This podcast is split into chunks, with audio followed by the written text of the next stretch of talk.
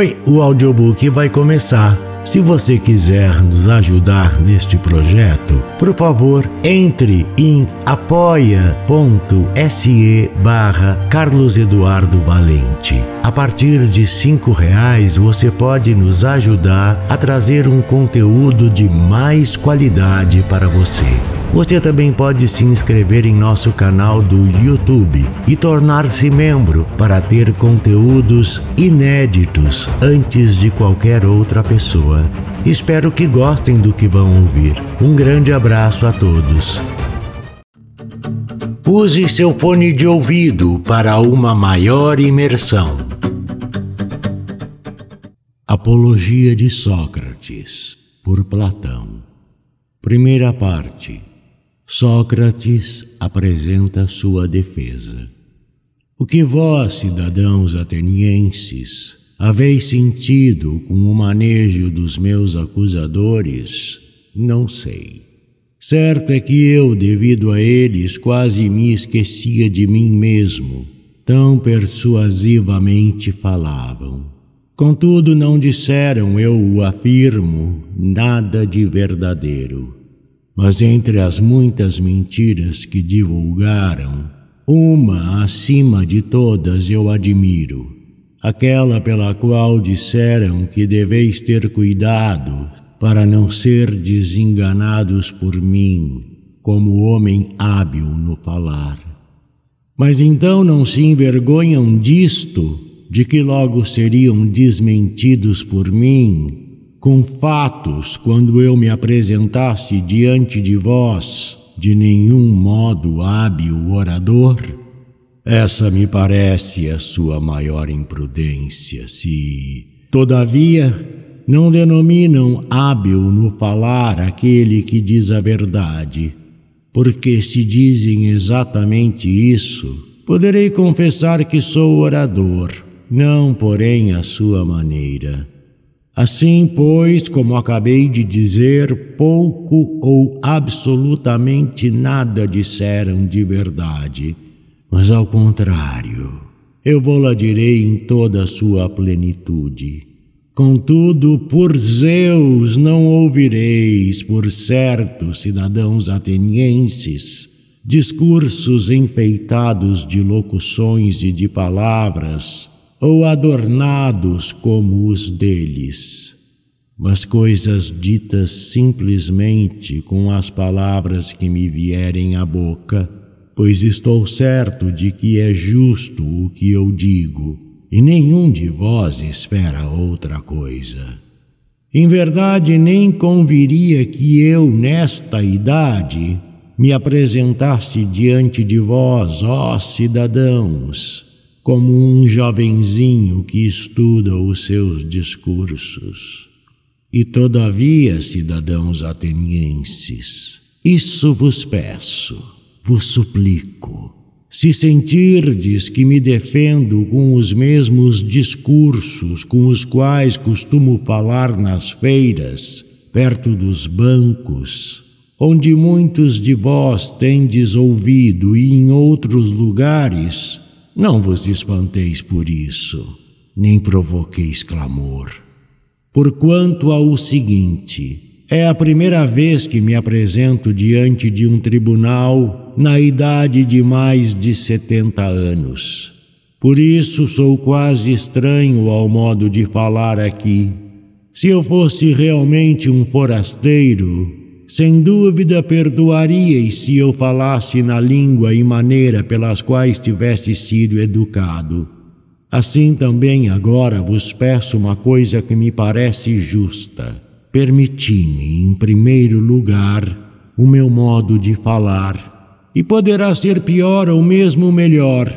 Depois, considerai o seguinte, e só prestai atenção a isso se o que digo é justo ou não. Essa, de fato, é a virtude do juiz, do orador, dizer a verdade. É justo, pois, cidadãos atenienses, que em primeiro lugar eu me defenda das primeiras e falsas acusações que me foram apresentadas e dos primeiros acusadores. Depois me defenderei das últimas e dos últimos, porque muitos dos meus acusadores têm vindo até vós já há bastante tempo, talvez anos, e sem jamais dizerem a verdade. E esses eu temo mais do que Anito e seus companheiros, embora também sejam temíveis os últimos. Mais terríveis, porém, são os primeiros, ó cidadãos os quais, tomando a maior parte de vós desde crianças, vos persuadiam e me acusavam falsamente, dizendo-vos que há um tal Sócrates, homem douto, especulador das coisas celestes e investigador das subterrâneas, e que torna mais forte a razão mais fraca. Esses cidadãos atenienses, que divulgaram tais coisas, são os acusadores que eu temo, pois aqueles que os escutam julgam que os investigadores de tais coisas não acreditam nem mesmo nos deuses. Pois esses acusadores são muito e me acusam já há bastante tempo. E além disso, vos falavam naquela idade em que mais facilmente podíeis dar crédito quando éreis crianças, e alguns de vós muito jovens, acusando-me com pertinaz tenacidade, sem que ninguém me defendesse. E o que é mais absurdo é que não se pode saber nem dizer os seus nomes, exceto talvez algum comediógrafo por isso, quantos por inveja ou calúnia vos persuadiam, e os que convencidos procuravam persuadir os outros, são todos, por assim dizer, inabordáveis. Porque não é possível fazê-los comparecer aqui nem refutar nenhum deles, mas devo eu mesmo me defender quase combatendo com sombras e destruir sem que ninguém responda. Admiti também vós, como eu digo, que os meus acusadores são de duas espécies. Uns que me acusaram recentemente, outros há muito dos quais estou falando, e convinde que devo me defender primeiramente destes porque também vós os ouviste acusar-me em primeiro lugar e durante muito mais tempo que os últimos. Ora bem, cidadãos atenienses, devo defender-me e empreender remover de vossa mente em tão breve hora a má opinião acolhida por vós durante muito tempo. Certo, eu desejaria consegui-lo e seria o melhor para vós e para mim se, defendendo-me, obtivesse algum proveito. Mas vejo a coisa difícil e bem percebo por quê. De resto, seja como Deus quiser. Agora é preciso obedecer à lei e indefender.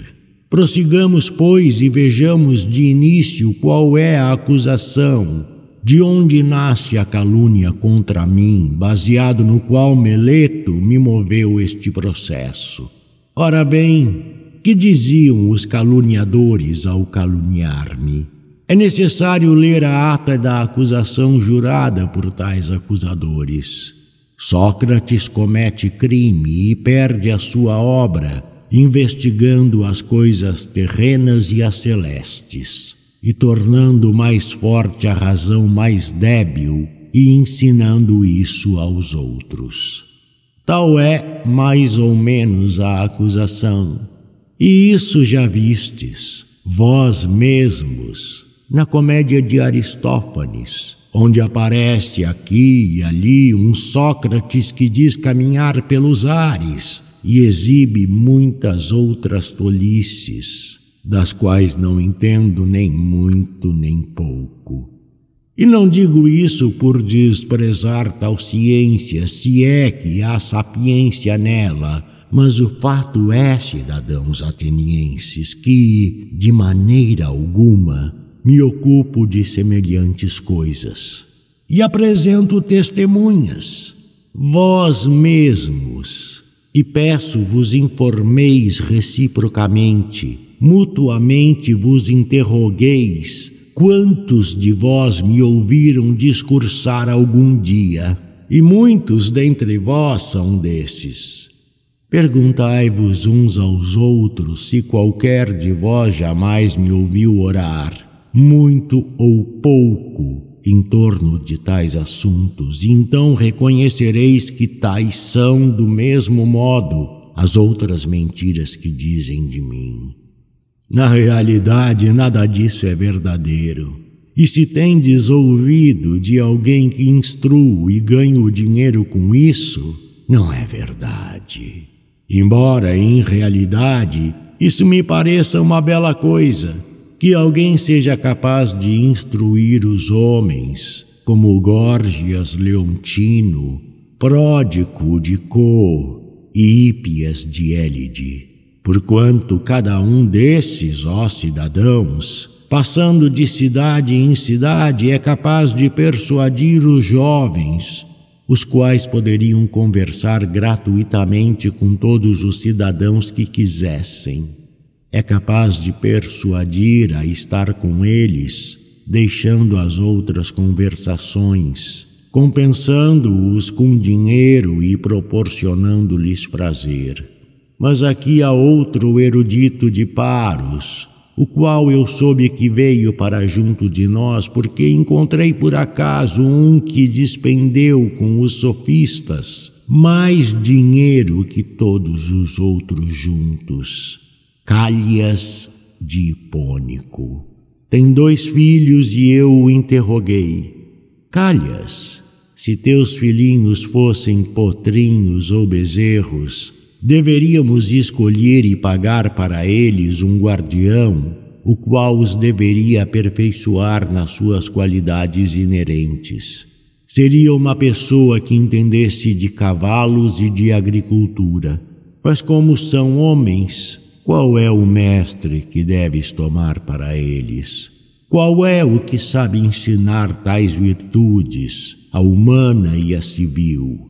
Creio bem que tens pensado nisso, uma vez que tem dois filhos.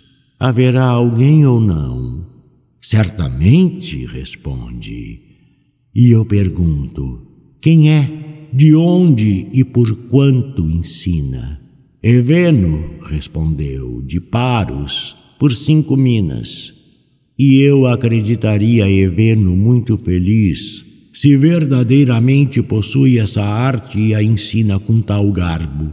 Mas o que é certo é que também eu me sentiria altivo e orgulhoso se soubesse tais coisas. Entretanto, o fato é, cidadãos atenienses, que não sei. Algum de vós aqui poderia talvez se opor a mim. Mas, Sócrates, o que fazes?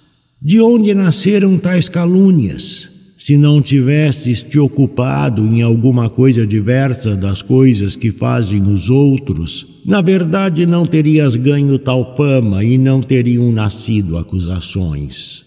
Dizes, pois, o que é isso, a fim de que não o julguem a esmo.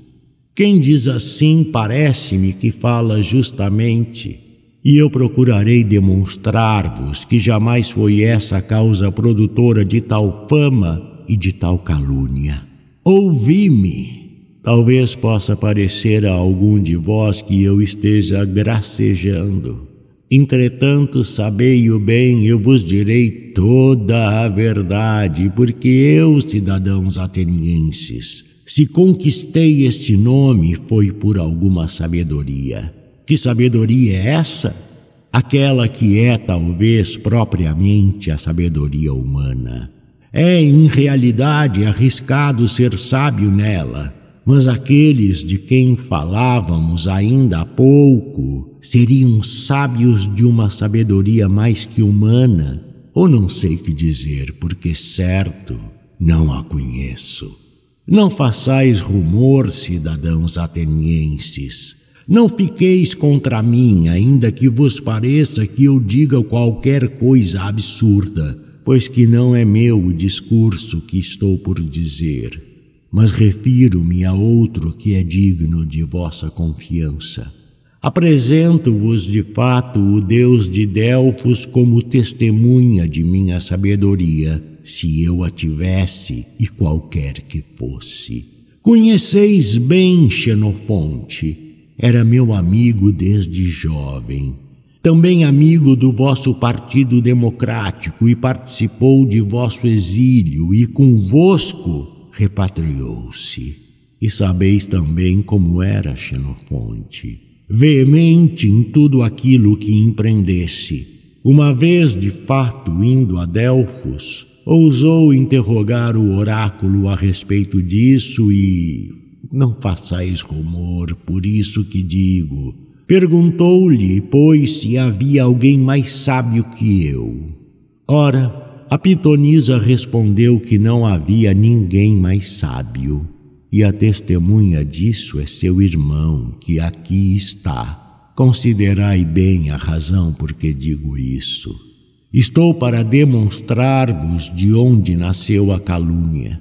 Em verdade, ouvindo isso, pensei: que queria dizer o Deus e qual é o sentido de suas palavras obscuras? Sei bem que não sou sábio, nem muito nem pouco.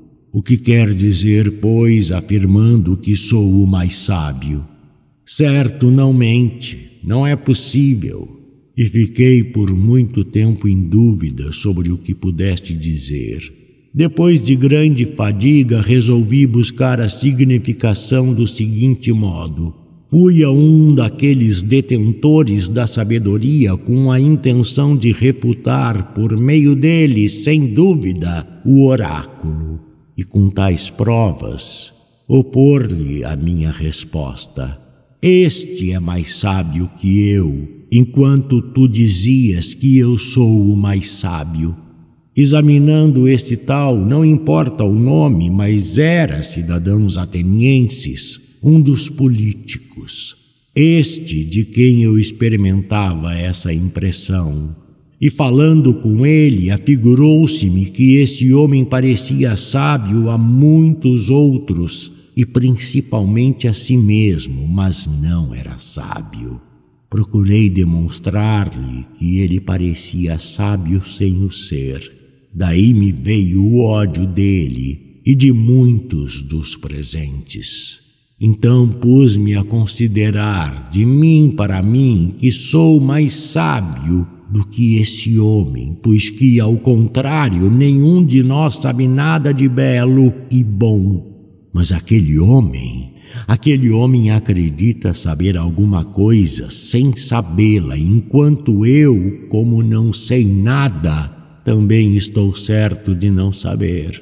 Parece, pois, que eu seja mais sábio do que ele nisso, ainda que seja pouca coisa. Não acredito saber aquilo que não sei. Depois deste, fui a outro daqueles que possuem ainda mais sabedoria que esse, e me pareceu que todos são a mesma coisa. Daí veio o ódio também deste e de muitos outros. Depois prossegui, sem mais me deter, embora vendo amargurado e temeroso que estava incorrendo em ódio, mas também me parecia dever fazer mais caso da resposta do Deus.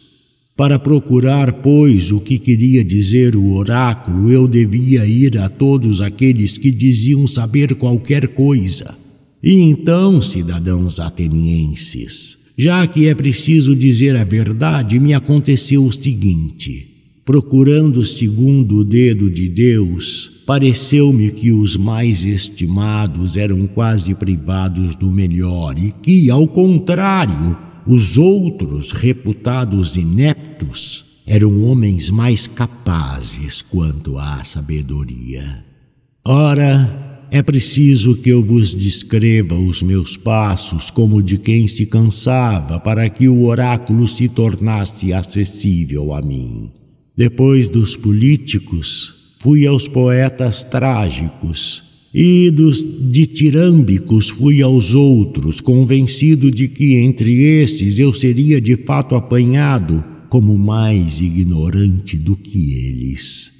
Tomando, pois, os seus poemas, dentre os que me pareciam os mais bem feitos, eu lhes perguntava o que queriam dizer para aprender também alguma coisa com eles. Agora, ó cidadãos, eu me envergonho de vos dizer a verdade, mas também devo manifestá-la pois que estou para afirmar que todos os presentes teriam discorrido sobre tais versos quase melhor do que aqueles que os haviam feito. Em poucas palavras direi ainda, em relação aos trágicos que não faziam por sabedoria aquilo que faziam, mas por certa natural inclinação e intuição, assim como os adivinhos e os vates e em verdade, embora digam muitas e belas coisas, não sabem nada daquilo que dizem. O mesmo me parece acontecer com os outros poetas. E também me recordo de que eles, por causa de suas poesias, acreditavam-se homens sapientíssimos, ainda em outras coisas, nas quais não eram.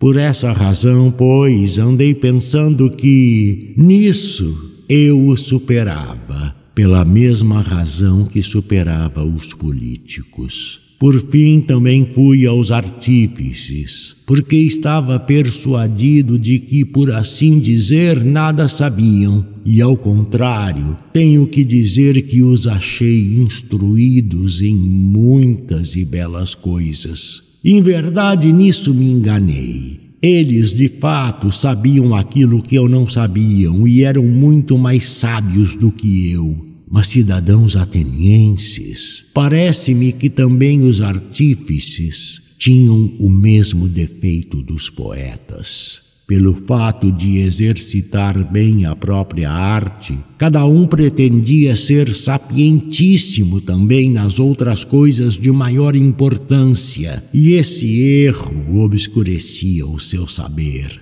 Assim eu ia interrogando a mim mesmo a respeito do que disse o oráculo, se devia mesmo permanecer como sou, nem sábio da sua sabedoria, nem ignorante da sua ignorância, ou ter ambas as coisas como eles o têm. Em verdade, respondo a mim e ao oráculo que me convém ficar como sou. Ora, dessa investigação, cidadãos atenienses, me vieram muitas inimizades e tão odiosas e graves que delas se derivaram outras tantas calúnias, e me foi atribuída a qualidade de sábio, pois que a cada instante os presentes acreditam que eu seja sábio naquilo que refuto os outros. Do contrário, ó cidadãos, o Deus é que poderia ser sábio de verdade ao dizer no oráculo que a sabedoria humana é de pouco ou nenhum preço. E parece que não tenha querido dizer isso de Sócrates, mas que se tenha servido do meu nome, tomando-me por exemplo, como se dissesse: Aqueles dentre vós, ó homens, são sapientíssimos os que, como Sócrates, tenham reconhecido que em realidade não tem nenhum mérito quanto à sabedoria. Por isso, ainda agora, procuro e investigo, segundo a vontade do Deus, se algum dos cidadãos e dos forasteiros me parece sábio.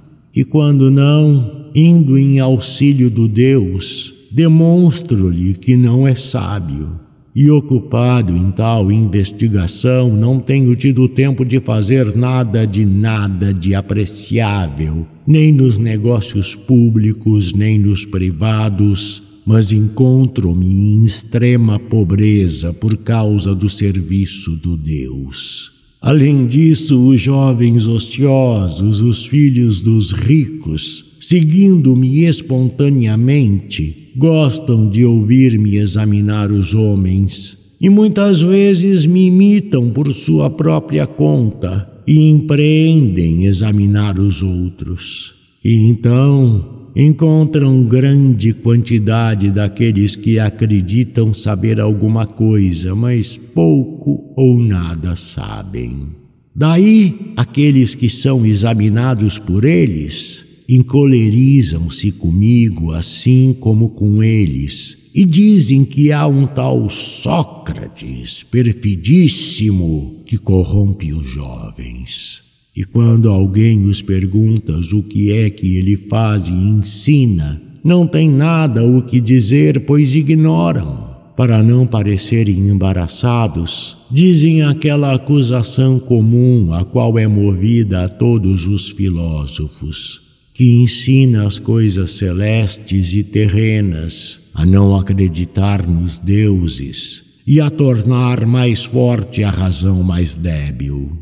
Sim, porque não querem, ao meu ver, dizer a verdade, isto é, que descobriram a presunção de seu saber quando não sabem nada. Assim penso, sendo eles ambiciosos e resolutos e em grande número, e falando de mim concordemente e persuasivamente, vos encheram os ouvidos caluniando-me de há muito tempo e com persistência. Entre esses, arremessaram-se contra mim Meleto, Anito e Licon. Meleto pelos poetas, Anito pelos artífices, Licon pelos oradores. De modo que, como eu dizia no princípio, ficaria maravilhado se conseguisse em tão breve tempo tirar do vosso ânimo a força dessa calúnia tornada tão grande. Eis a verdade, cidadãos atenienses. E eu falo sem esconder nem dissimular nada de grande ou de pequeno. Saibam, quantos o queiram, que por isso sou odiado. E que digo a verdade, e que tal é a calúnia contra mim, e tais são as causas. E tanto agora como mais tarde ou em qualquer tempo podereis considerar essas coisas. São como digo. É suficiente, pois, esta minha defesa diante de vós contra a acusação movida a mim pelos primeiros acusadores. Agora procurarei defender-me de Meleto, homem de bem e amante da pátria, como dizem, e um dos últimos acusadores. Voltemos, portanto, ao ato de acusação jurado por ele, como por outros acusadores. É mais ou menos assim. Sócrates, diz a acusação, comete crime corrompendo jovens e não considerando como deuses os deuses que a cidade considera, porém outras divindades novas. Esta é a acusação. Examinemo-la agora em todos os seus vários pontos. Diz, primeiro, que cometo crime corrompendo jovens. Ao contrário, eu digo, cidadãos atenienses, Meleto é quem comete crime porque brinca com as coisas graves, conduzindo com facilidade os homens ao tribunal, aparentando ter cuidado e interesse por coisas em que de fato nunca pensou procurarei mostrar-vos que é bem assim. Agora dize-me, Meleto, não é verdade que te importa bastante que os jovens se tornem cada vez melhores tanto quanto possível? Sim, é certo. Vamos, pois, dize-lhes quem os torna melhores.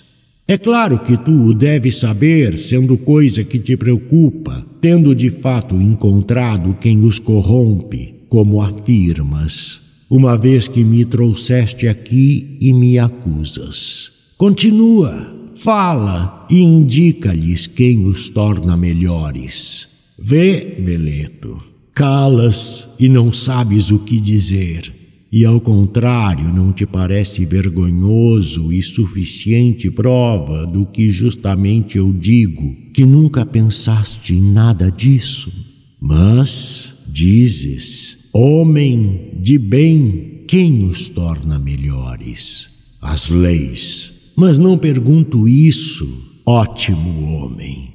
Mas qual o homem que sabe, em primeiro lugar, isso exatamente, as leis? Aqueles, Sócrates, os juízes. Como, Meleto, estes são capazes de educar os jovens e os tornar melhores? Como não? Todos ou alguns apenas, outros não. Todos.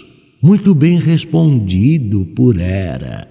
Vê quanta abundância de pessoas úteis. Como também estes que nos escutam tornam melhores os jovens ou não. Também estes e os senadores, também os senadores. É assim, Meleto. Não corrompem os jovens os cidadãos da Assembleia, ou também todos esses os tornam melhores. Também esses. Assim, pois, todos os homens, como parece, tornam melhores os jovens, exceto eu. Só eu corrompo os jovens. Não é isso? Isso exatamente afirmo de modo conciso. Oh, que grande desgraça descobriste em mim! E responde-me: será assim também para os cavalos? Que aqueles que os tornam melhores são todos homens e que só um os corrompe? Ou será o contrário? Que um só é capaz de os tornar melhores e bem poucos aqueles que entendem de cavalos. E os mais, quando querem manejá-los e usá-los, os estragam.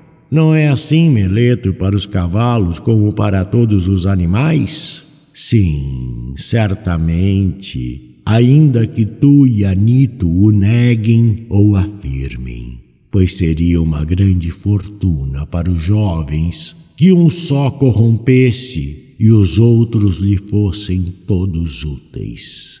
Mas na realidade, Meleto, mostraste o suficiente que jamais te preocupaste com os jovens e claramente revelaste o teu desmazelo, que nenhum pensamento te passou pela mente, disto que me acusas.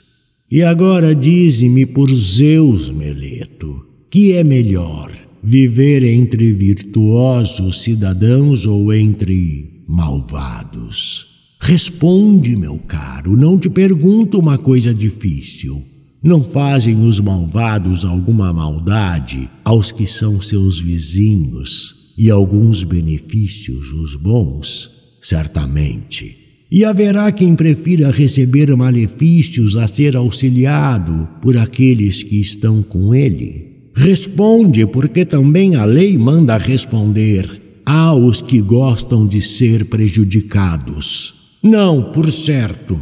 Vamos, pois. Tu me acusas como pessoa que corrompe os jovens e os torna piores, voluntariamente ou involuntariamente. Por mim, voluntariamente. Como, Meleto? Tu, nesta idade, és mais sábio do que eu, tão velho, sabendo que os maus fazem sempre mal aos mais próximos e os bons fazem bem. Eu, pois, cheguei a tal grau de ignorância que não sei nem isso, que se tornasse maus alguns daqueles que estavam comigo, correria o risco de receber dano se é que faço um tão grande mal como dizes.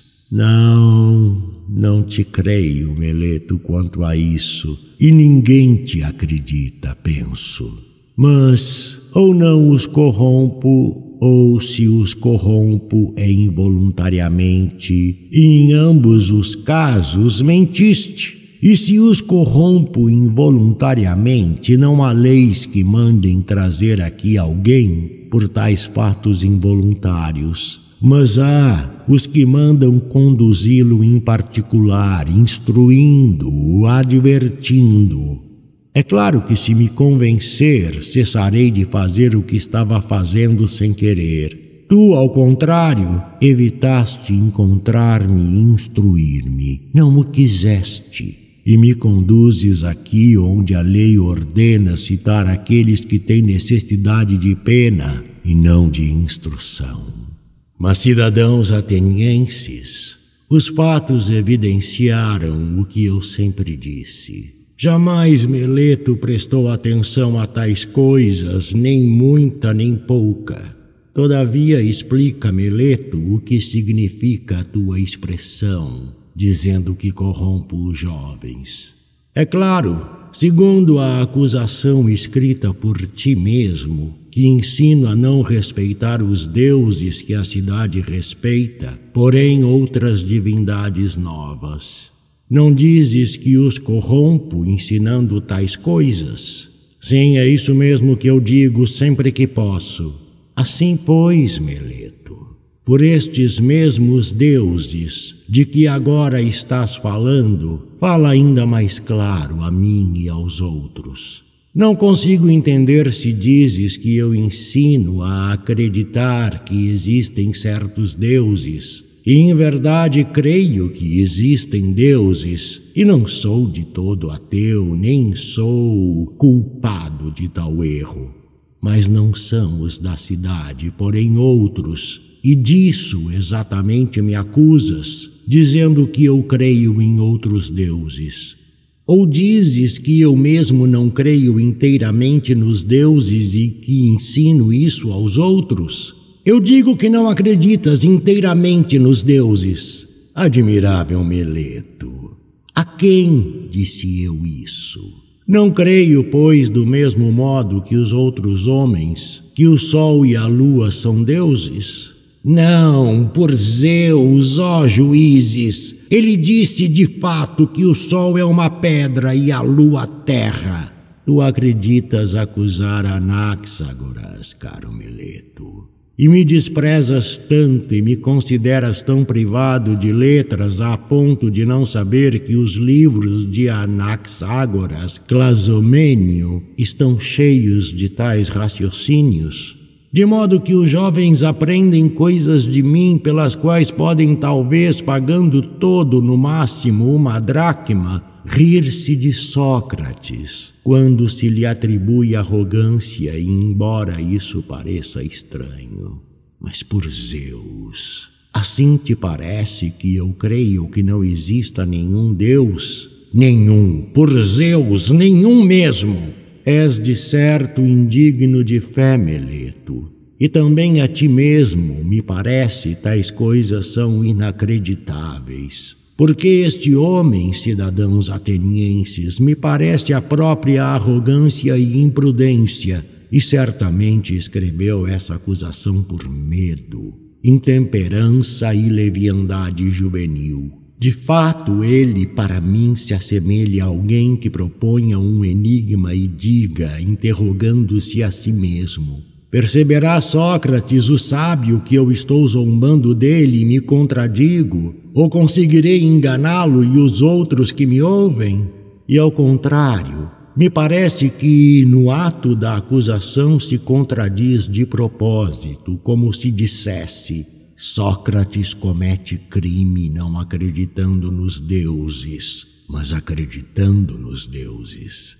E isso, na verdade, é fazer zombaria. Considerai, pois, comigo, ó cidadãos, de que modo me parece que ele diz isso?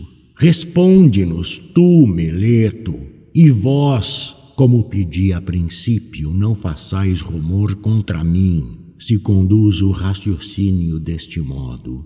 Existe entre os homens, Meleto, os que acreditam que há coisas humanas, que não há homens, que responda ele, ó juízes, sem resmungar ora uma coisa, ora outra.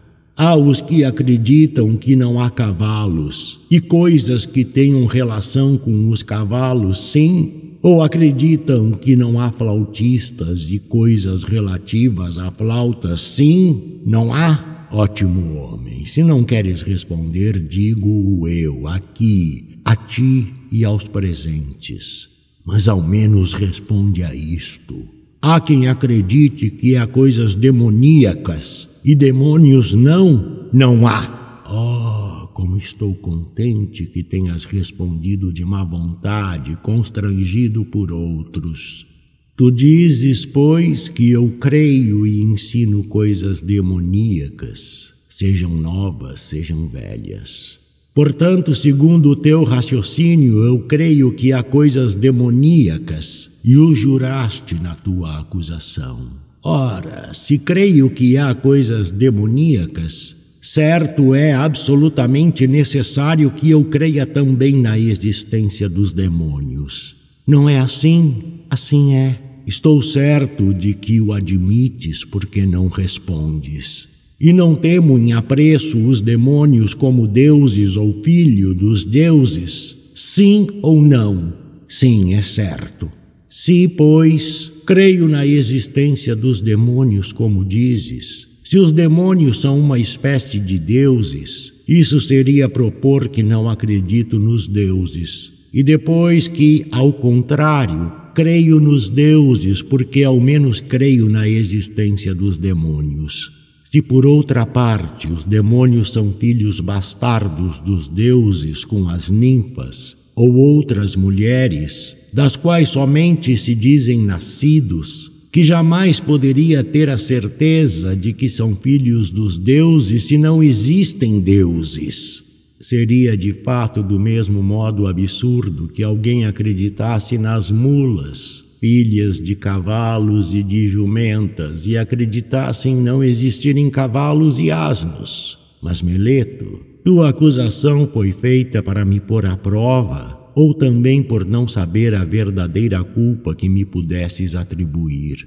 Por que, pois, te arriscarias a persuadir um homem, mesmo de mente restrita, de que pode a mesma pessoa acreditar na existência das coisas demoníacas e divinas e, de outro lado, essa pessoa não admitir demônios, nem deuses, nem heróis? Isso não é possível.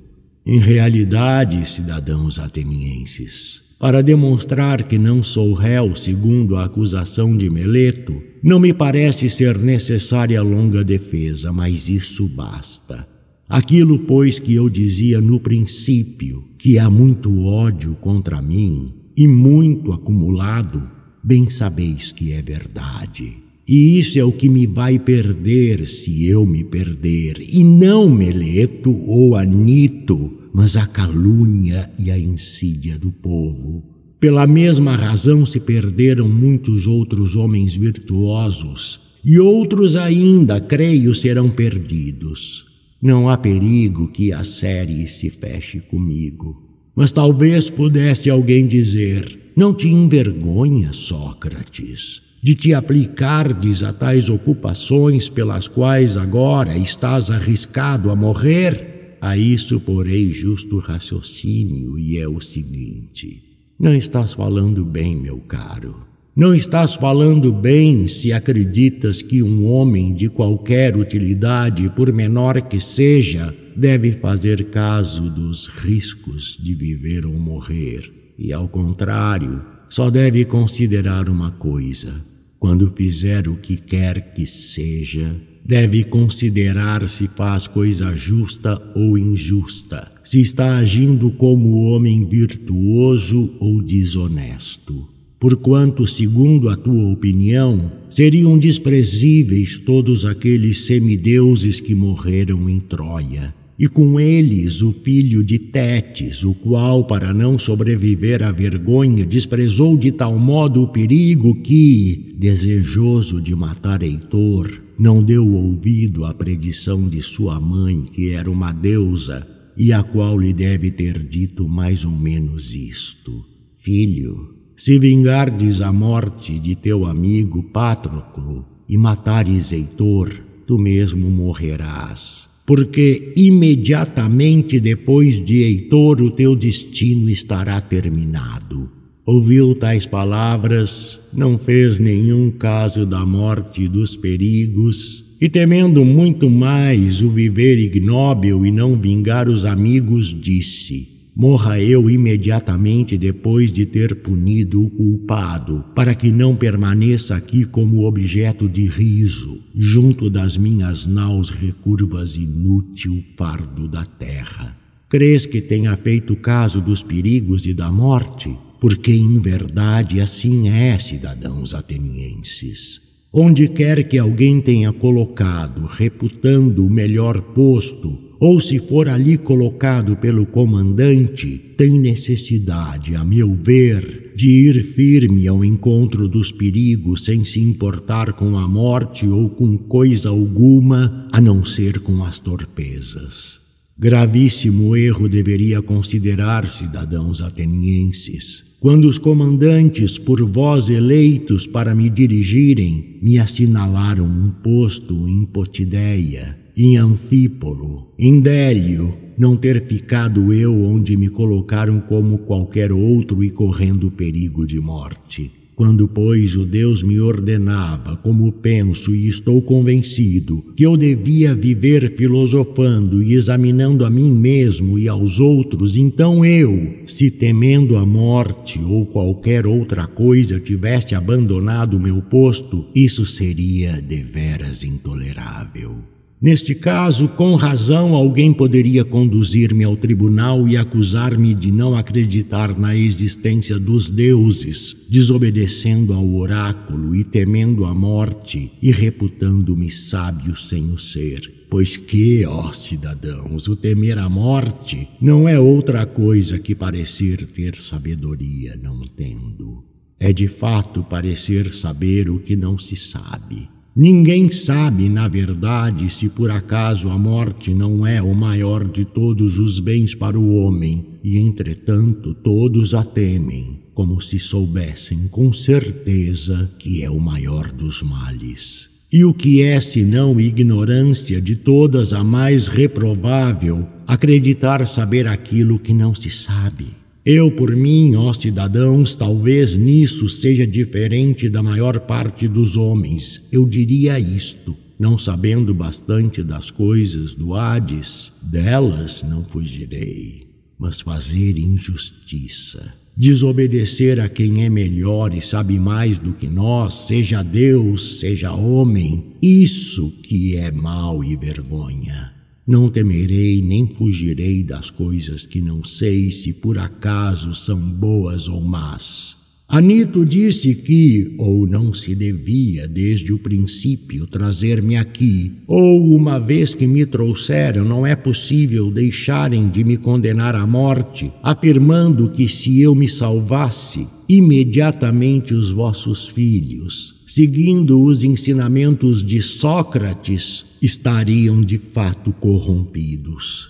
Mas se me absolvesseis, não cedendo a Anito, se me dissesseis, Sócrates, agora não damos crédito a Anito, mas te absolveremos contando que não te ocupes mais dessas tais pesquisas e de filosofar, porque se fores apanhado ainda a fazer isso, morrerás. Se, pois, me absolvesseis sob tais condições, eu vos diria, cidadãos atenienses, eu vos respeito e vos amo, mas obedecerei aos deuses em vez de obedecer a vós e enquanto eu respirar e estiver na posse de minhas faculdades, não deixarei de filosofar e de vos exortar ou de instruir cada um, quem quer que seja que vier à minha presença, dizendo-lhe como é meu costume. Ótimo homem! Tu que és cidadão de Atenas, da cidade maior e mais famosa pelo saber e pelo poder, não te envergonhas de fazer caso das riquezas, para guardares quanto mais puderes, e da glória e das honrarias, e depois não fazer caso e nada te importares de sabedoria, da verdade e da alma, para tê-la cada vez melhor? E se algum de vós protestar e prometer cuidar, não o deixarei já, nem irei embora, mas o interrogarei, e o examinarei e o convencerei, e em qualquer momento que pareça que não possui virtude, convencido de que a possuo, a reprovarei, porque faz pouquíssimo caso das coisas de grandíssima importância e grande caso das parvoices e isso farei com quem quer que seja que me apareça, seja jovem ou velho, forasteiro ou cidadão, tanto mais com os cidadãos quanto mais me sejam vizinhos por nascimento. Isso justamente é o que me manda o Deus, e vós o sabeis, e creio que nenhum bem maior tendes na cidade, maior que este meu serviço do Deus. Por toda parte eu vou persuadindo a todos, jovens e velhos, a não se preocuparem exclusivamente e nem tão ardentemente com o corpo e com as riquezas, como devem preocupar-se com a alma para que ela seja quanto possível melhor. E vou dizendo que a virtude não nasce da riqueza, mas da virtude vem. Aos homens, as riquezas e todos os outros bens, tanto públicos como privados. Se falando assim eu corrompo os jovens, tais raciocínios são prejudiciais. Mas se alguém disser que digo outras coisas que não essas, não diz a verdade. Por isso vos direi, cidadãos atenienses, que secundado Anito ou não, absolvendo-me ou não, não farei outra coisa, nem que tenha de morrer muitas vezes. Não façais rumor, cidadãos atenienses, mas perseverai no que vos estou dizendo. Isto é, não vocifereis pelas coisas que vos digo, mas ouvi-me, pois escutando-me, penso que tirareis proveito. Aqui estou para vos dizer algumas outras coisas, e talvez por isso levantareis a voz, mas não o deveis fazer. Sabei-o bem. Se me condenais a morrer, a mim que sou tal como eu digo, não causareis maior dano a mim que vós mesmos. E de fato, nem Meleto nem Anito me poderiam fazer mal em coisa alguma. Isso jamais seria possível, pois que não pode acontecer que um homem melhor receba dano de um pior. É possível que me mandem matar, ou me exilem, ou me tolham os direitos civis, mas provavelmente eles ou quaisquer outros reputam tais coisas como grandes males, ao passo que eu não considero assim. E, ao contrário, considero muito maior mal fazer o que agora eles estão fazendo, procurando matar injustamente um homem. Ora, pois, cidadãos atenienses, estou bem longe de me defender por amor a mim mesmo, como alguém poderia supor, mas por amor a vós para que, condenando-me, não tenhais de cometer o erro de repelir o dom de mim que vos fez o Deus.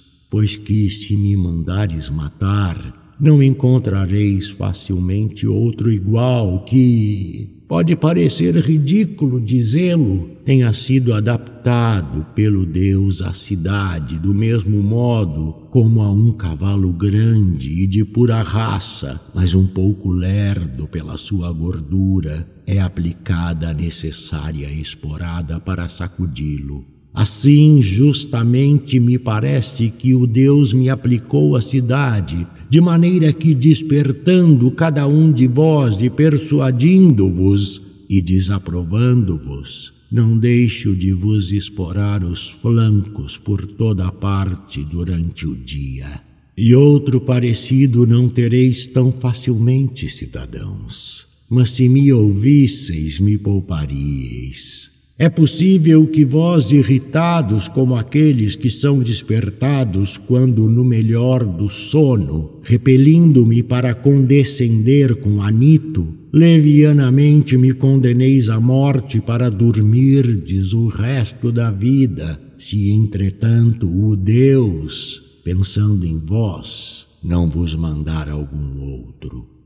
Que eu seja um homem cuja qualidade é a de ser um dom feito pelo Deus à cidade, podereis deduzir do seguinte: não é, na verdade, do homem eu ter descuidado das minhas coisas, resignando-me por tantos anos a me descuidar dos negócios domésticos, para acudir sempre aos vossos, aproximando-me sempre de cada um de vós em particular como um pai ou um irmão mais velho, persuadindo-vos a vos preocupardes com a virtude. Se em verdade disto eu obtivesse qualquer coisa e recebesse compensação de tais advertências, teria uma razão.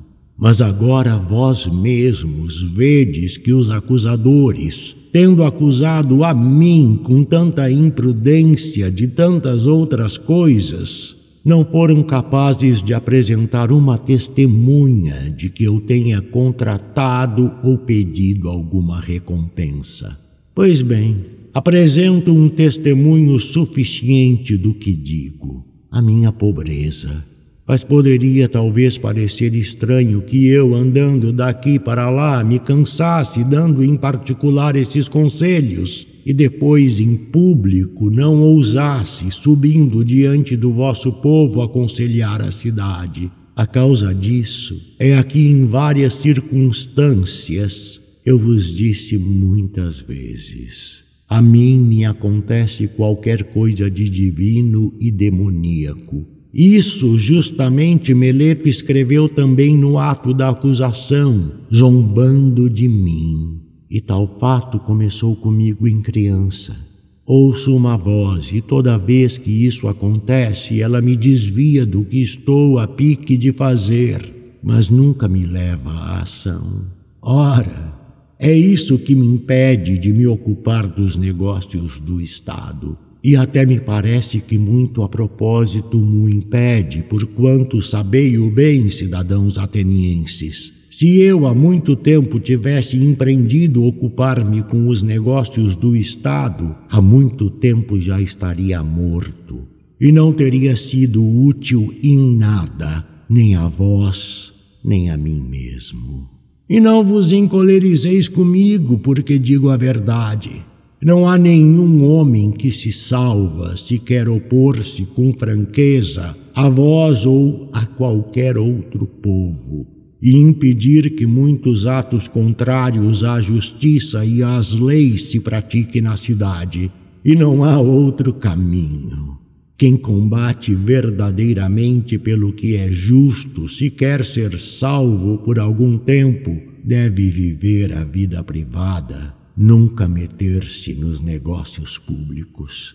Disso vos poderei dar grandes provas, não palavras, mas o que prezei, fatos. Ouvi, pois, de minha boca o que me aconteceu, para que não saibais que não há ninguém a quem eu tenha feito concessões com desprezo da justiça e por medo da morte, e que, ao mesmo tempo, por essa recusa de toda concessão, deverei morrer. Dir-vos-ei talvez coisas comuns e pedantescas, mas verdadeiras. De fato, cidadãos atenienses, não tenho mais nenhum cargo público na cidade, mas fui senador e a nossa anticoida coube por sorte a Britânia quando quiseste que aqueles dez estrategistas, que não haviam recolhidos os mortos e os náufragos da batalha naval, fossem julgados coletivamente contra a lei, no que todos vós conviestes. Então somente eu, dos britanos, me opus a vós, não querendo agir em oposição à lei e votei contra. E embora os oradores estivessem prontos a me acusar e me prender, e vós o encorajasseis vociferando, mesmo assim, achei que me convinha mais correr perigo com a lei e com o que era justo do que por medo do cárcere e da morte estar convosco vós que deliberáveis o injusto. Isso acontecia quando a cidade ainda era governada pela democracia. Quando veio a oligarquia, os trinta, novamente tendo me chamado em quinto lugar ao tolo, ordenaram-me que fosse a Salamina buscar o leão Salamínio para que fosse morte. Muitos fatos desse gênero tinham sido ordenados a muitos outros, com o fim de cobrir de infâmia quanto pudessem. Também naquele momento, não com palavras, mas com fatos, demonstrei de novo que a morte não me importava, ou me importava menos que um figo, eu diria se não fosse indelicado dizê-lo. mas não fazer nada de injusto e de ímpio, isso sim me importa acima de tudo. Pois aquele governo, embora tão violento, não me intimidou para que fizesse alguma injustiça. Mas quando saímos de tolo, os outros quatro foram a Salamina e trouxeram leão. E eu, ao contrário, afastei-me deles e fui para casa. Naquela ocasião eu teria sido morto se o governo não fosse derrubado pouco depois. E disso tendes testemunhas em grande número. Ora, julgais que eu teria vivido tantos anos se me tivesse aplicado aos negócios públicos e procedendo como homem de bem, tivesse defendido as coisas justas e, como deve ser, tivesse dado a isso maior importância? Muito longe disso, cidadãos atenienses. Na verdade, também nenhum outro se teria salvo. Eu, porém, durante toda a minha vida, se fiz alguma coisa em público ou em particular, vos pareço sempre o mesmo, não tendo jamais concedido coisa alguma contra a justiça, nem aos outros, nem a algum deles que meus caluniadores chamam de meus discípulos. Mas nunca fui mestre de ninguém.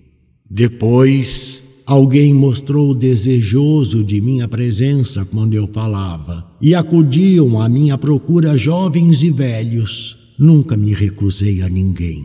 Nunca ao menos falei de dinheiro. Mas igualmente me presto a me interrogar os ricos e os pobres quando alguém respondendo quer ouvir o que digo. E se algum deles se torna melhor ou não se torna, não posso ser responsável, pois que não prometi, nem dei nesse sentido nenhum ensinamento.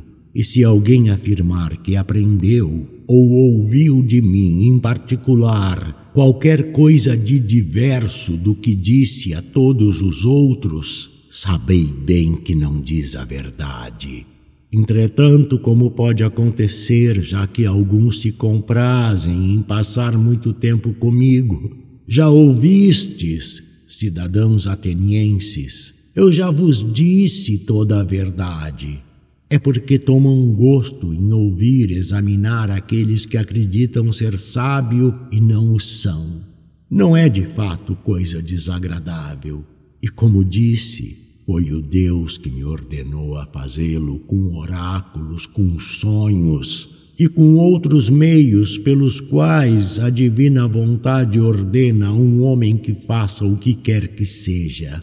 Tudo isso, cidadãos atenienses, é verdade e fácil de provar. Convenhamos. Suponhamos que entre os jovens há alguns que estou corrompendo e outros que já corrompi. Seria aparentemente inevitável que alguns destes, quando tiverem mais idade, compreendessem que eu lhes tinha alguma vez aconselhado uma ação má e hoje deveriam estar aqui para me acusar e vingar-se de mim. Suponhamos ainda que eles não teriam querido vir pessoalmente. Mesmo assim, alguns de seus parentes, pais, irmãos ou pessoas de família, se algum dia receberam danos de minha parte, agora deveriam recordar e tirar vingança. Mas eis que vejo aqui presentes muitos desses. Primeiro Criton, meu coevo, e do mesmo Demos, pai de Critóbulo. Depois Lisânias Esfécio, pai de Epígenes, além destes outros cujos irmãos estiveram comigo na intimidade. Nicostrato, filho de Teosóides e irmão de Teodoto, e Teodoto, que já é falecido, não poderia impedir Nicostrato de falar contra mim. E há ainda Paralo de Demócodo, irmão de Teageto, do qual é irmão Platão, e Aiandátoro, que é irmão de Apolodoro. E muitos outros eu poderia citar, alguns dos quais especialmente deveriam ter sido apresentados por Meleto como testemunhas no seu discurso. Mas se agora se esquivam aos presentes aqui, eu lhes permito dizerem se há qualquer coisa dessa natureza. Mas vós, ó juízes, sois de parecer contrário. Achareis que todos estão prontos a me ajudar. Mas incorruptíveis homens já de idade avançada, parentes daqueles que razão teriam para me ajudar senão aquela reta e justa, convencidos de que Meleto mente e que eu digo a verdade? Assim seja, ó cidadãos.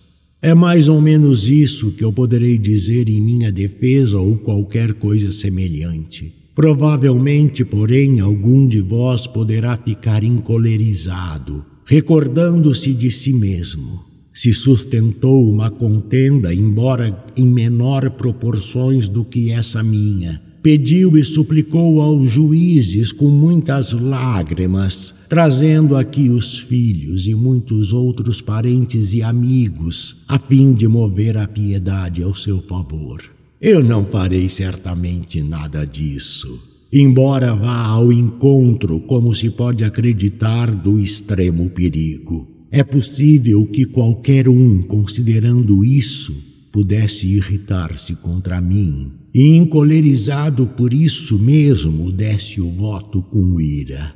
Se de fato algum de vós está em tal estado de alma, a mim me parece que poderei dizer-lhe o seguinte: também eu, meu caro, também eu tenho uma família e bem posso, como em Homero, dizer que não nasci de um carvalho nem de um rochedo, pois eu também tenho parentes e filhinhos, ó cidadãos atenienses. Três, um já jovenzinho e duas meninas. Mas, contudo, não farei vir aqui nenhum deles para vos rogar a minha absolvição por que razão não farei nada disso? Não é por soberba, ó atenienses, nem por desprezo que eu tenha por vós, mas que eu seja corajoso ao menos de fronte à morte, isto é outra coisa. Tratando-se de honra, não me parece belo nem para mim, nem para vós, para toda a cidade, que eu faça tal na idade em que estou e com este nome de sábio que me dão, seja ele merecido ou não. O fato é que me foi criada a fama de ser este Sócrates em que há alguma coisa pela qual se torna superior à maioria dos homens. Ora, Ora, se aqueles que entre vós têm a reputação de ser superior aos demais pela sabedoria, pela coragem ou por qualquer outro mérito procedessem de tal modo, seria bem feito. Frequentemente já notei essa atitude quando são elas julgadas em pessoas que, malgrado a reputação de homens de valor que têm, se entregam a extraordinárias manifestações inspiradas pela ideia de que será coisa terrível ter de morrer. Como se, no caso em que vós não o mandasseis à morte, devessem eles ser imortais. São esses homens que, a meu ver, cobrem a cidade de vergonha e que poderiam suscitar entre os estrangeiros a convicção de aqueles que os próprios atenienses escolheram de preferência para serem seus magistrados e para as demais dignidades, não se diferenciem das mulheres. É um procedimento, atenienses que não deverá ser vosso quando possuirdes reputação em qualquer gênero de valor que seja, e que não deveis permitir seja o meu, caso eu tenha alguma reputação. Pois o que deveis fazer é justamente que se compreenda isto, que aquele que se apresenta no tribunal representando estes dramas lamentáveis será mais certamente condenado por vós do que o que permanece tranquilo. Mas, mesmo não fazendo caso da reputação, ó cidadãos, não me parece também justo suplicar aos juízes e evitar a condenação com rogos, mas iluminá-los e persuadi-los. Que o juiz não ceda já por isso. Não dispense sentença a favor, mas a pronuncie retamente e jure condescender com quem lhe agrada, mas proceder segundo as leis. Por isso, nem nós devemos habituar-vos a proceder contra o vosso juramento, nem vós deveis permitir que nos habituemos a fazê-lo. Não espereis, cidadãos atenienses, que eu seja constrangido a fazer diante de vós coisas tais que não considero nem belas, nem justas, nem santas, especialmente agora por Zeus, que sou acusado de impiedade por Meleto. É evidente que, se com todo o vosso juramento eu vos persuadisse, e com palavras vos forçasse, eu vos ensinaria a considerar que não existem deuses. E assim, enquanto me defendo, em realidade me acusaria, só pelo fato de não crer nos deuses.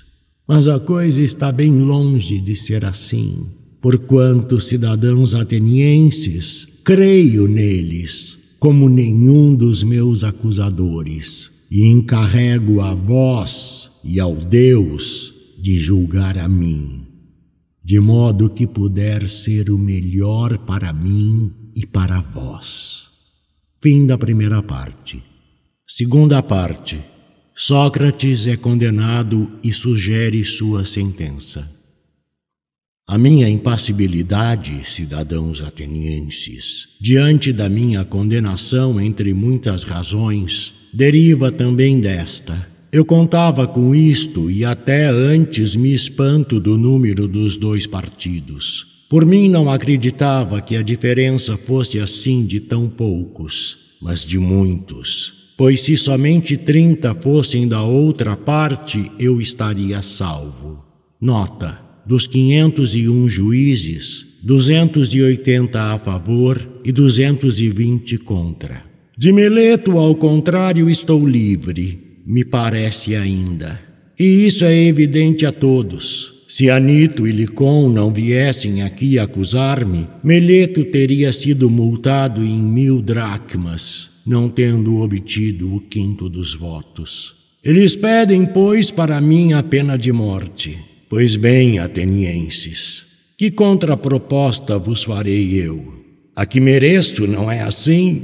Qual, pois? Que pena ou multa mereço eu que em toda a vida não repousei um momento mas descuidando daquilo que todos têm em grande conta, a aquisição de riquezas e a administração doméstica, e os comandos militares e as altas magistraturas e as conspirações e os partidos que surgem na cidade, conservei-me na realidade de ânimo bastante brando para que pudesse, fugindo de tais intrigas, me livrar delas. Não indo aonde a minha presença não fosse de nenhuma vantagem nem para vós, nem para mim mesmo, volta-me ao contrário para os lados aonde eu poderia levar a cada um em particular os maiores benefícios, procurando persuadir cada um de vós a não se preocupar demasiadamente com suas próprias coisas, antes que de si mesmo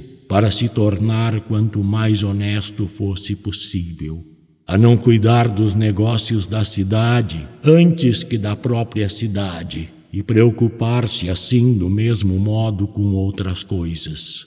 De que sou digno eu, tendo sido assim procedido?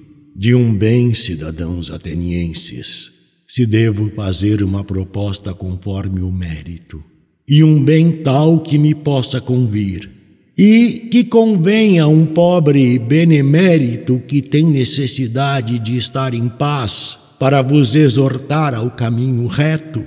Não há coisa que melhor convenha, cidadãos atenienses, que nutrir um tal homem às expensas do Estado no Pritaneu Merece-o bem mais que um de vós que tenha sido vencedor nos Jogos Olímpicos, na corrida de cavalos de biga ou quadrigas. Esse homem, porém, faça com que o sejais. Ele, homem rico, não tem necessidade de que se cuide de sua subsistência, mas eu tenho necessidade.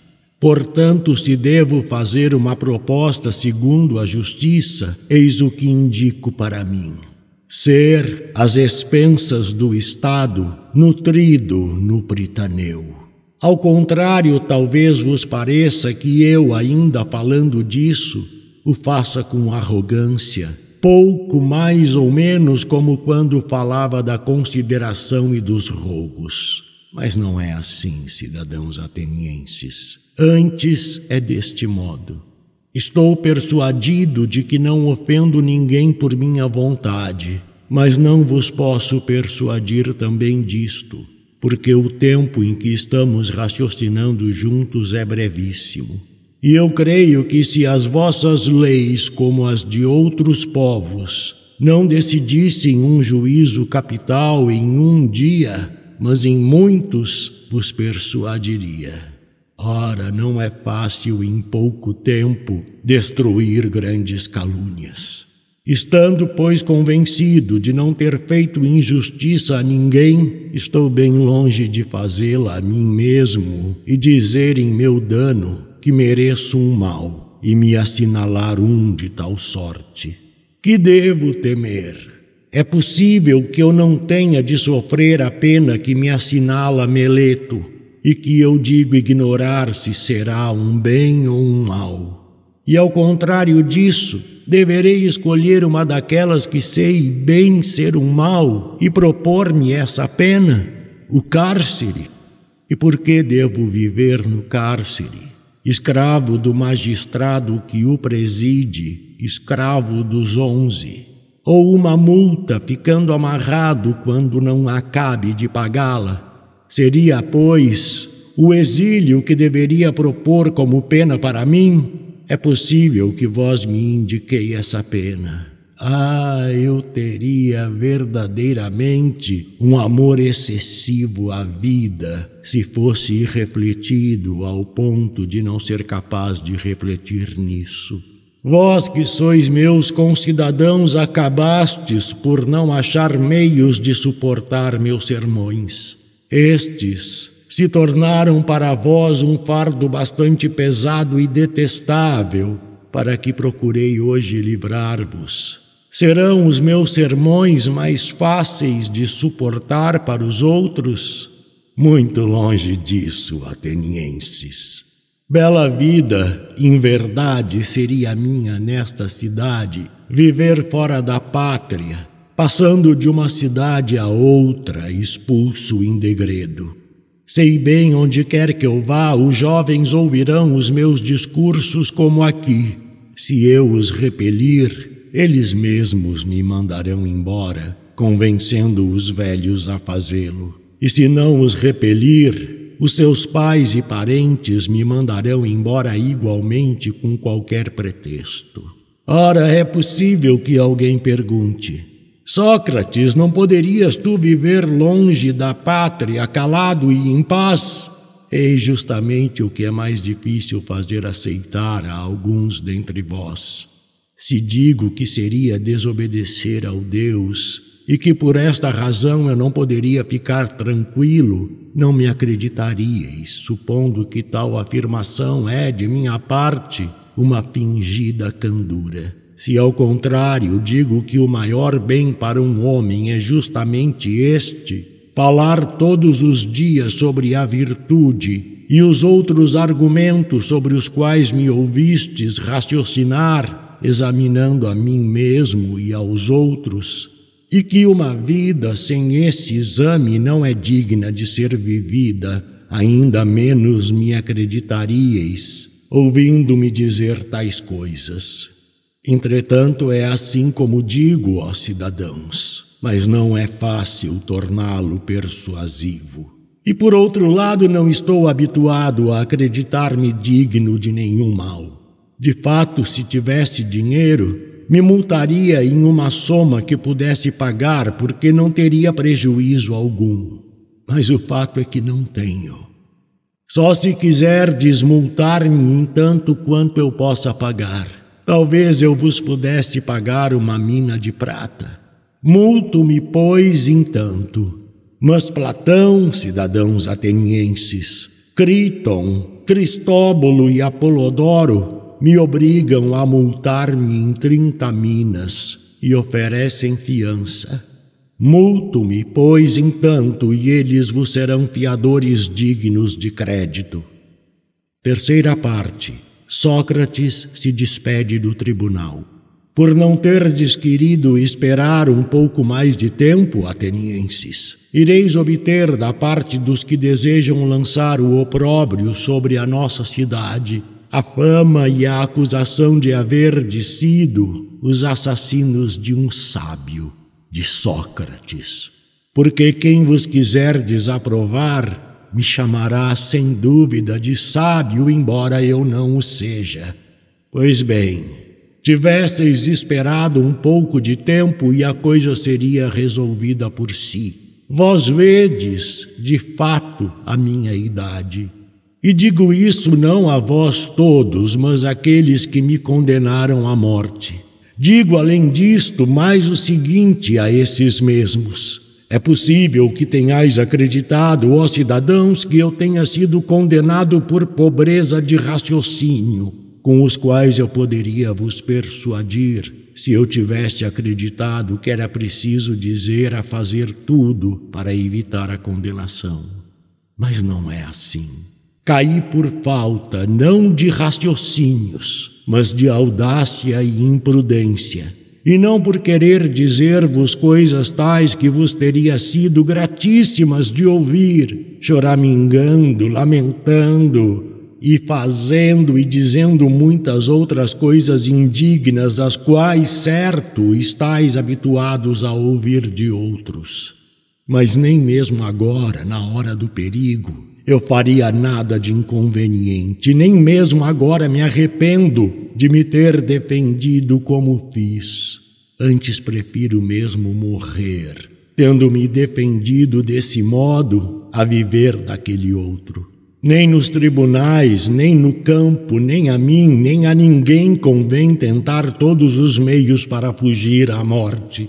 Até mesmo nas batalhas, de fato, é bastante evidente que se poderia evitar de morrer jogando fora as armas e suplicando aos que perseguem. E muitos outros meios há nos perigos individuais para evitar a morte, se se ousa dizer e fazer alguma coisa.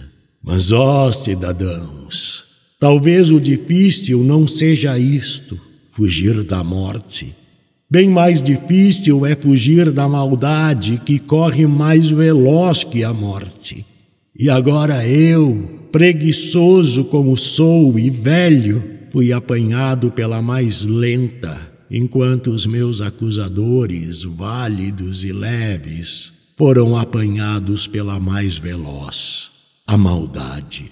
Assim eu me vejo condenado à morte por vós, condenados de verdade, criminosos de improbidade e de injustiça. Eu estou dentro da minha pena, vós dentro da vossa.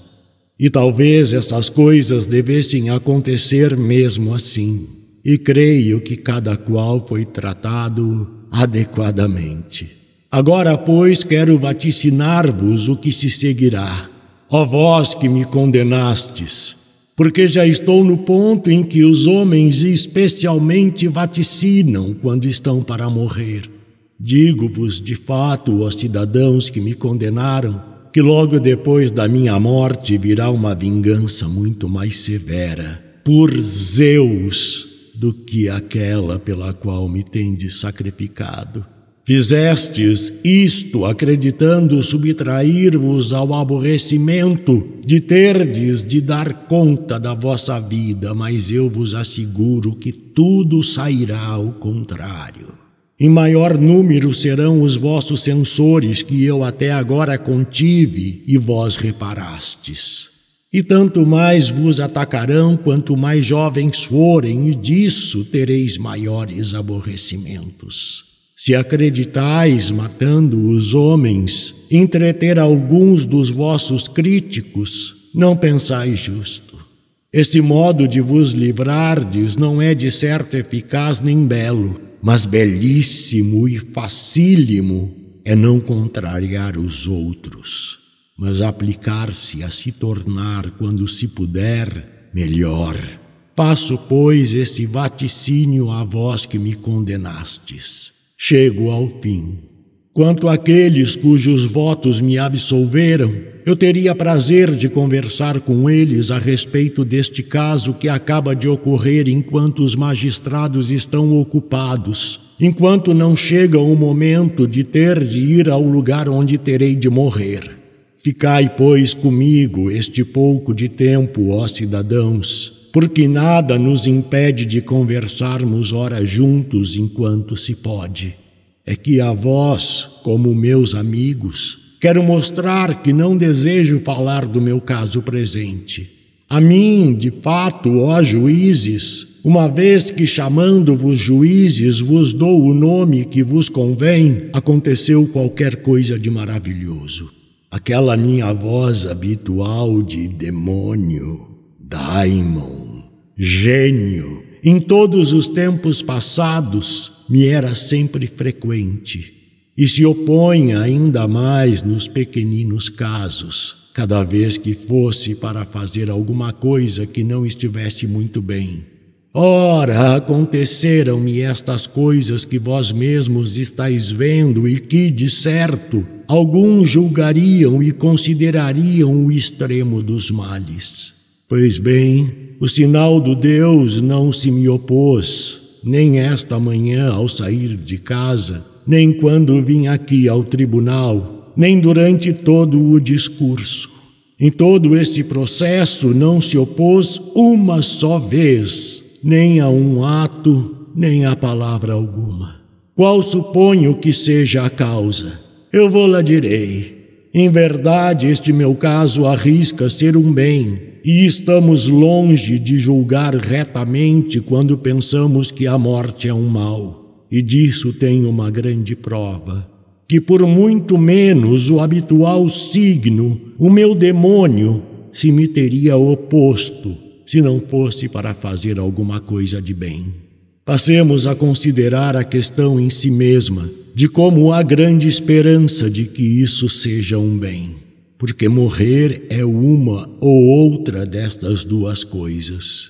Ou o morto não tem absolutamente nenhuma existência, nenhuma consciência do que quer que seja, ou como se diz, a morte é precisamente uma mudança de existência e para a alma, uma migração deste lugar para um outro. Se de fato não há sensação alguma, mas é como um sono, a morte seria um maravilhoso presente. Creio que se alguém escolhesse a noite na qual estivesse dormido sem ter nenhum sonho e comparasse essa noite às outras noites e dias de sua vida, e tivesse de dizer quantos dias e noites na sua vida havia vivido melhor e mais docemente do que naquela noite, Creio que não somente qualquer indivíduo, mas até um grande rei acharia fácil escolher a este respeito, lamentando todos os outros dias e noites. Assim, se a morte é isso, eu por mim a considero um presente, porquanto desse modo todo o tempo se resume a uma única noite. Se ao contrário a morte é como uma passagem deste para outro lugar, e se é verdade o que se diz que lá se encontram todos os mortos, qual o bem que poderia existir, ó juízes, maior do que este? Porque se chegarmos ao Hades, libertando-nos destes que se vangloriam serem juízes, havemos de encontrar os verdadeiros juízes, os quais nos diria que fazem justiça a colar. Monos e Radamante, Éaco e Triptolemo e tantos outros deuses e semideuses que foram justos na vida. Seria então essa viagem uma viagem de se fazer pouco caso? Que preço não seríeis capazes de pagar para conversar com Orfeu, Museu, Hesíodo e Homero? Quero morrer muitas vezes, se isso é verdade pois para mim, especialmente, a conversação acolá seria maravilhosa quando eu encontrasse Palamedes e Ajax Telamônio e qualquer um dos antigos mortos por injusto julgamento. E não seria sem deleite, me parece, confrontar o meu com os seus casos e, o que é melhor, passar o tempo examinando e confrontando os de lá com cá, os últimos dos que têm a pretensão de conhecer a sabedoria dos outros e acreditam ser sábios e não são. A que preço, ó juízes, não se consentiria em examinar aquele que guiou o grande exército a Troia, Ulisses, Sísifo ou infinitos outros? Isso constituiria uma inefável felicidade. Com certeza, aqueles de lá mandam a morte por isso, porque além do mais são mais felizes do que os de cá, mesmo porque são imortais, se é que o que se diz é verdade. Mas também vós, ó juízes, deveis ter boa esperança em relação à morte e considerar esta única verdade que não é possível haver algum mal para um homem de bem, nem durante sua vida, nem depois da morte, que os deuses não se interessam do que a ele concerne, e que por isso mesmo o que hoje aconteceu no que a mim concerne não é devido ao acaso, mas é a prova de que para mim era melhor morrer agora e ser libertado das coisas deste mundo. Eis também a razão por que a divina voz não me dissuadiu, e por que de minha parte não estou zangado com aqueles cujos votos me condenaram, nem contra meus acusadores. Não foi com esse pensamento, entretanto, que eles votaram contra mim, que me acusaram, pois acreditavam causar-me um mal. Por isso é justo que sejam censurados.